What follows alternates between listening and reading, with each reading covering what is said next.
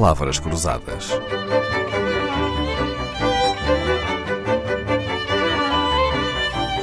Porque quase tudo é uma questão de semântica. Nuno Delgado Pinto, em Portugal, podemos ter confiança e beber água da torneira à vontade? Sem dúvida. Sim, Sem isso é uma dúvida. boa notícia.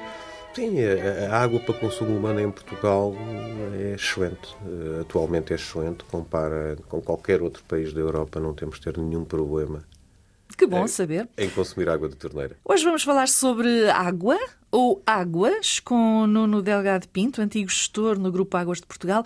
Uma coisa que nos dá que pensar é saber que há perdas, por exemplo, de mais de 50%, mais de metade da água da nossa rede é perdida. Temos lido nas notícias. Isto é devido a quê? São falhas? Eh, Não são bem 50%. O, o- o último- os últimos relatórios dizem que temos ce- cerca de 30% na rede de distribuição em baixa, no fundo, no- abastecimento que os municípios, ou as empresas municipais ou intermunicipais fazem eh, nas nossas casas, e temos cerca de 5% na- no transporte em alta. Uhum. Eu li que em alguns municípios, há dois ou três municípios em que ronda os 50%. É pior, há alguns municípios em que é cerca de 80%. Ah, ah, lá E ver, então? O que é que acontece Há sempre alguma água? perda de água nas condutas. Isso é, é da natureza. Nos tubos? Nos tubos, sim. De abastecimento. Agora, quando estamos a falar de valores de 80%, de 50% ou mesmo de 30%, estamos com um desperdício de recurso que não faz sentido. Isto deriva de quê? Deriva, um, de redes antigas. No caso de Portugal, eh, atualmente em Londres estão-se a substituir condutas com 200 anos do tempo da Rainha Vitória. Ou seja, nas zonas, nos centros urbanos, nas zonas mais antigas, as primeiras a terem abastecimento, eh, eh, há ainda um trabalho muito grande a fazer em termos de renovação da rede. Mas então, explique-me, não se aplica aqui a lei de Lavoisier, que diz que na natureza nada se perde, tudo se transforma?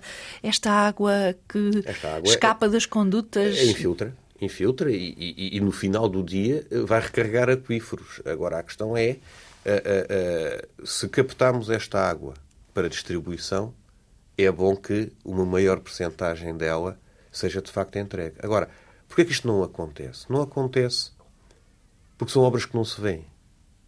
Ou seja, estamos a falar de tubo enterrado. Não é? É- As é- pessoas a não valorizam, não é? As pessoas Os eleitores não os, valorizam. os eleitores não valorizam e, e- e é natural, bom, de alguma forma, num ciclo autárquico político ou eleitoral, que seja preferível fazer uma outra obra que fica acima de. Que seja visível. que seja é? visível e, portanto, há aqui alguma pressão. Muito bem. Nuno, consegue explicar-nos brevemente o que acontece à água que nós consumimos em casa? Bom, a água que nós consumimos em casa, que nós bebemos, com que nós cozinhamos, com que nós tomamos banho, que nós utilizamos nos nossos autocolismos, 90% dela é rejeitada. É rejeitada? Significa, Significa o quê? que vai para o saneamento para ser tratada. O, o que é um padrão internacional, atenção, todo o dimensionamento do saneamento é feito na presunção que vai receber 90% da água que foi entregue para consumo. Depois dessa água tratada, ela vai para onde? É, é- é libertada outra vez para o ambiente ou não? Essa água é encaminhada para aquilo para as estações de tratamento de águas residuais, Muito bem. E para depois? depois ser devolvida, ser devolvida ao meio hídrico, maioritariamente aos rios, ao mar. Agora, Ah, então já estou é- a perceber porque é que as hectares têm localizações de hotéis de 5 estrelas. Porque eu vejo muitas hectares à beira de rios, de lagos, eu- ah, não é? No litoral, É em meu- sítios ótimos. Porque vão, é o sítio onde elas vão devolver ao meio hídrico e vão devolver a, a água à natureza. Uhum. É? Eh, E entra no ciclo, não já no ciclo urbano da água, mas no ciclo total da água. Agora, há aqui um potencial. Há aqui um potencial de utilização dessa água. Das águas residuais, certo? Antes de as devolver ao ambiente, Antes elas de as podem ao ambiente, ainda parcialmente, servir elas podem para ser quê? Para imensas coisas. Vou só dar um exemplo. Quando falamos da água, de utilização racional da água, de, de uma gestão sustentável de um recurso escasso, vêm muitos exemplos, esse é o exemplo de Israel. E o exemplo de Israel é muito interessante. Em vários particulares e neste também, da- das águas rejeitadas, ou das águas para reutilização, da água residual tratada, agora chamada água para reutilização, eh, em que 80% dessa água tratada é de facto reutilizada. E pode ser utilizada para um conjunto de. Pode ser utilizada para lavagens de ruas, de pavimentos, pode ser para regar jardins públicos, para regar campos de golfe, pode ter alguns usos industriais.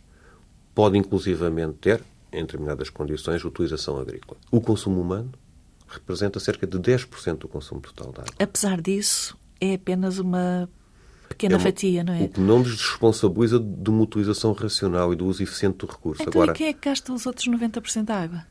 Bom, 20% é a indústria, 75% é a agricultura.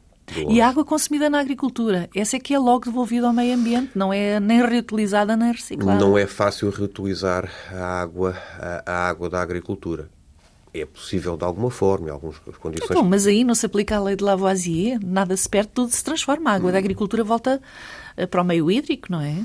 Sem dúvida. Agora, o, o tema é quando temos o recurso hídrico sob pressão, se calhar temos que ter um uso mais eficiente da água. Queremos utilizar a mesma água várias vezes, não é? Ou utilizar menos água para o mesmo fim. Nuno Delgado Pinto com uma breve lição sobre o ciclo de vida da água. Regressamos amanhã com a resposta a esta pergunta. Então é melhor reciclar ou reutilizar? Palavras Cruzadas. Um programa de Dalila Carvalho.